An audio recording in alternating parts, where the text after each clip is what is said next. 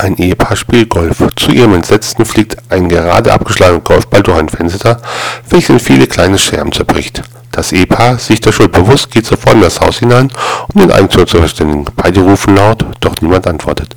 Sie gehen in den Raum, wo das zerbrochene Fenster ist, und sehen eine kaputte Vase. Daneben ein Mann mit einem Turm am Kopf. Sind Sie der Eigentümer des Hauses? fragt der Ehemann. Nein, ich war tausend Jahre in dieser Vase eingesperrt.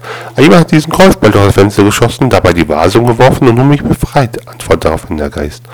Der Ehemann, nicht dumm, fragt auch gleich, oh, Sie sind ein Flaschengeist? Korrekt, ich erfülle euch zwei Wünsche. Weil ich so geizig bin, beeile ich den dritten für mich. Okay, denkt sich der Ehemann und sagt auch gleich, super. Also ich will ein jährliches Einkommen von 1 Million Euro steuerfrei. Ist gemacht. Dein zweiter Wunsch? Oh, immer leckeres Essen. Auch das gemacht, nur mein Wunsch.